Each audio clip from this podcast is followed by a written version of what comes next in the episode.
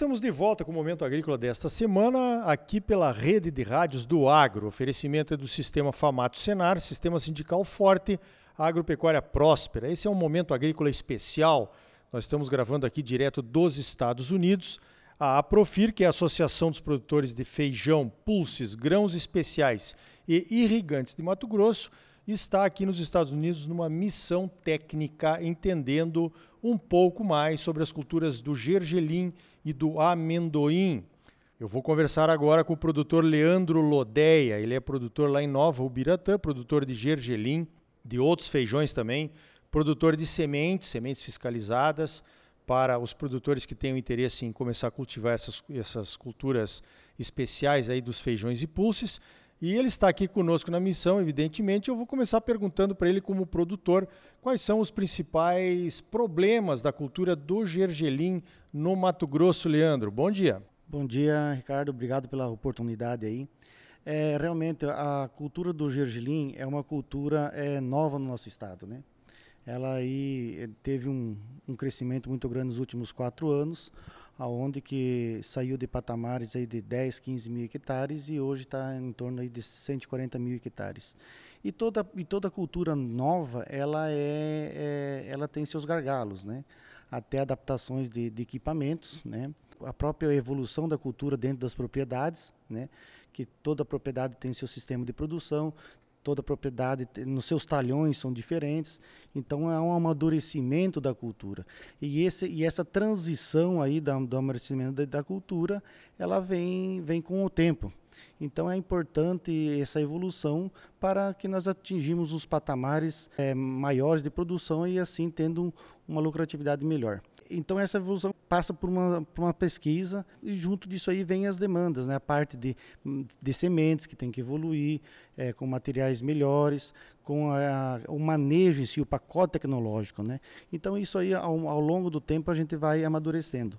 E uh, um dos grandes gargalos, além da plantabilidade, porque o gergelim, para você ter uma ideia, peso de mil sementes, ela vai para 3 gramas e meia, 3 gramas e meia a 4.2. Então é, é, muito difícil, né? Essa plantabilidade. E os materiais que a gente vem trabalhando no Brasil, eles são deiscentes. É um, a cápsula abre e é, então aí tem relatos de percas aí acima de 30, 40%. Então esses a plantabilidade e a colheita é um dos os grandes gargalos aí que nós temos enfrentando nesse momento. Bom, tem muita coisa para evoluir então. Agora você também é diretor da Aprofir, né? Associação dos produtores de pulses e feijões, vamos dizer assim, para abreviar o nome aqui. O que, que a Aprofir está fazendo, Leandro, para poder melhorar essas condições de produção para os produtores aí no estado de Mato Grosso?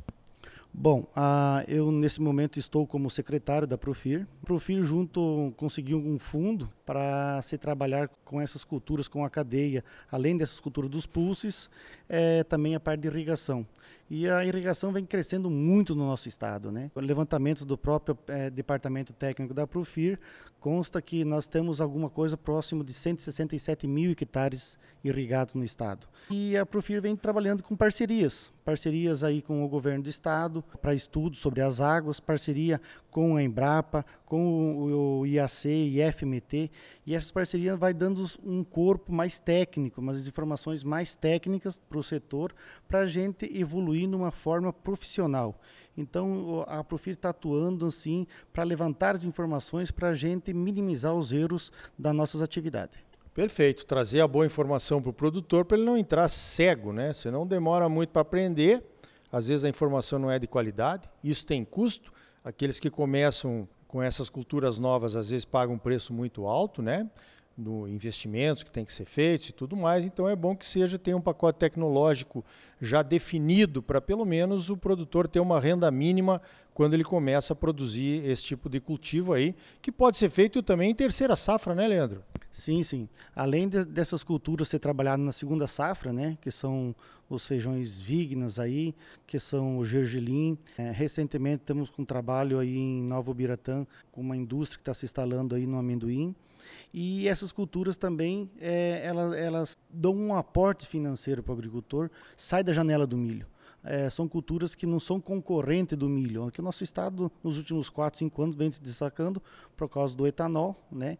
E essas culturas vêm agregar a, o fluxo de caixa da propriedade. Então é muito importante. E como, como você citou da irrigação, né? Nós estamos focados aí em trabalhar além do, dos feijões preto e carioca, é, buscando alguns é, materiais que vai para a exportação, porque o, no, o nosso estado tem uma aptidão para exportação, né? E além dos feijões para irrigação, a gente está buscando outras culturas para diversificar a irrigação, porque a gente também acha que não pode só ficar nos, nos feijões, né? Nos, principalmente nos, nos fazelos. Então a gente está buscando outras alternativas para botar na irrigação. Agora, na questão do gergelim, o leste do estado, ali a região de Canarana, é uma cultura que já está bem estabilizada ali, né? Como é que está indo lá? Qual é o interesse das empresas que, que eu vejo que estão se instalando lá? É mercado interno, exportação? São as duas coisas? O que está acontecendo por lá, Leandro? É, a região de Canarana foi a, a, a precursora aí do gergelim, né? É um trabalho muito aí dos agricultores e realmente os principais players do mercado se instalaram naquela cidade. É, hoje o perfil do gergelim é para exportação, matéria-prima para exportação, né? Mas tem algumas empresas já estão se movimentando, está no radar delas aí para beneficiamento, despeliculização, do, é, despelicular o gergelim para consumo in natura e também para óleo, né? Que é um mercado que o gergelim tem uma qualidade de óleo fantástica. Então assim está se estudando e a, e a tendência do mercado, assim como vai evoluindo o plantio no, na nossa região, no nosso estado. Quem são os principais importadores do gergelim do Mato Grosso, Leandro? Hoje, é, se não me falha a memória, é Guatemala, que está indo, que tem uma empresa muito grande que compra no Brasil, e principalmente é, Índia. É bom salientar que, a nível nacional, o Ministério da Agricultura está trabalhando. Eu acho que para o próximo semestre, do próximo ano, né, o primeiro semestre do ano que vem, a gente consegue é, findar um, um tratado comercial com a China. Isso vai abrir, vai aumentar mais a demanda, né? a gente tem a expectativa do setor que isso venha acontecer. Por isso a necessidade de investir em pesquisa. É melhor a gente errar em parcelas do que errar em, em talhão. Né? Então, isso é o intuito da Profir de levar informação segura para o campo.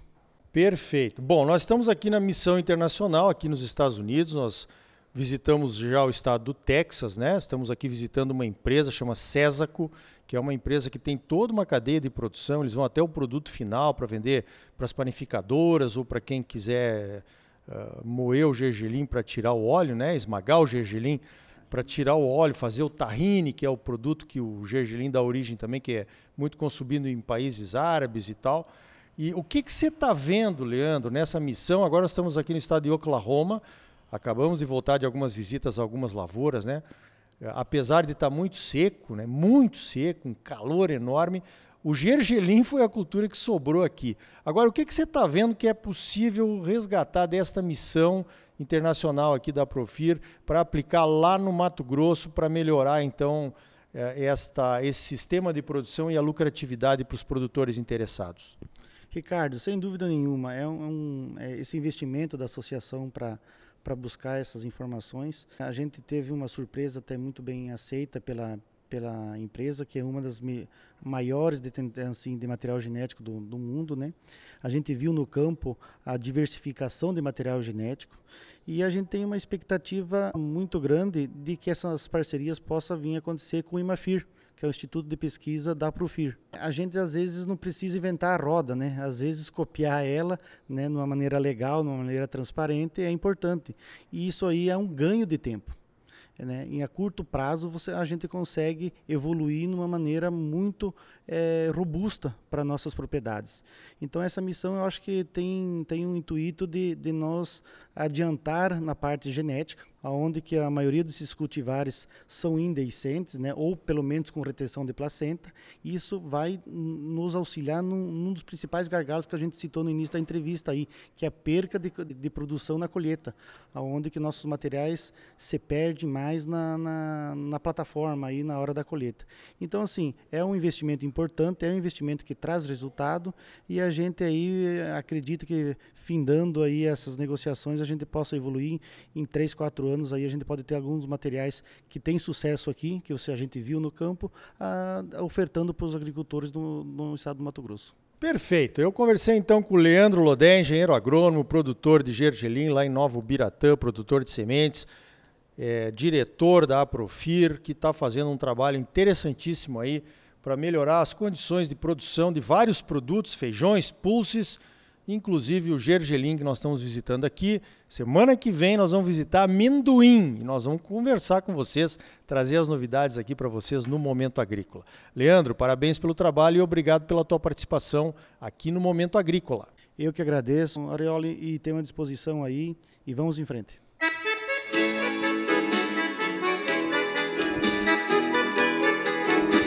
Então tá aí. A produção de pulses e de cultivos especiais está crescendo no Brasil, especialmente em Mato Grosso. Regiões onde o milho de segunda safra não vai tão bem podem desenvolver outras alternativas.